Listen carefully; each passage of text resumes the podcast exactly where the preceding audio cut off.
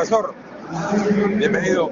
Bueno, eh, Brasil, Argentina y cualquier deporte siempre es una historia aparte, ¿no? Sí, fue un rival duro, fueron muy lo que pasa es que se, se encerraron muy atrás y cuando se cierran atrás eh, es muy difícil trabajar así, un equipo que renuncia un poco a jugar todo, entonces en el generar también uno se puede equivocar y, pasa eso, con ese penalti a favor en el primer tiempo eh, tuvimos que jugar muy inteligentemente la pelota y, mucho más lento y seguro, bueno lo hicimos, contento por eso. Este partido seguramente va a quedar entre los mejores del campeonato. No, no creo, va a haber mejores todavía. Este fue un partido duro, eh, que ganamos acá podía pasar y bueno, nada más. Pero yo creo que España, Portugal van a brindar lindos.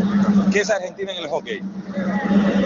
Siempre favorita, donde se presenta favorita. Hoy día estamos trabajando desde muy abajo por falta de competencia. No, son- no tenemos europeos, no tenemos las cosas que tienen los demás. Pero bueno, vamos, vamos a seguir trabajando. Maximiliano, bueno, el concepto de este partido, el concepto de lo que está viviendo este torneo.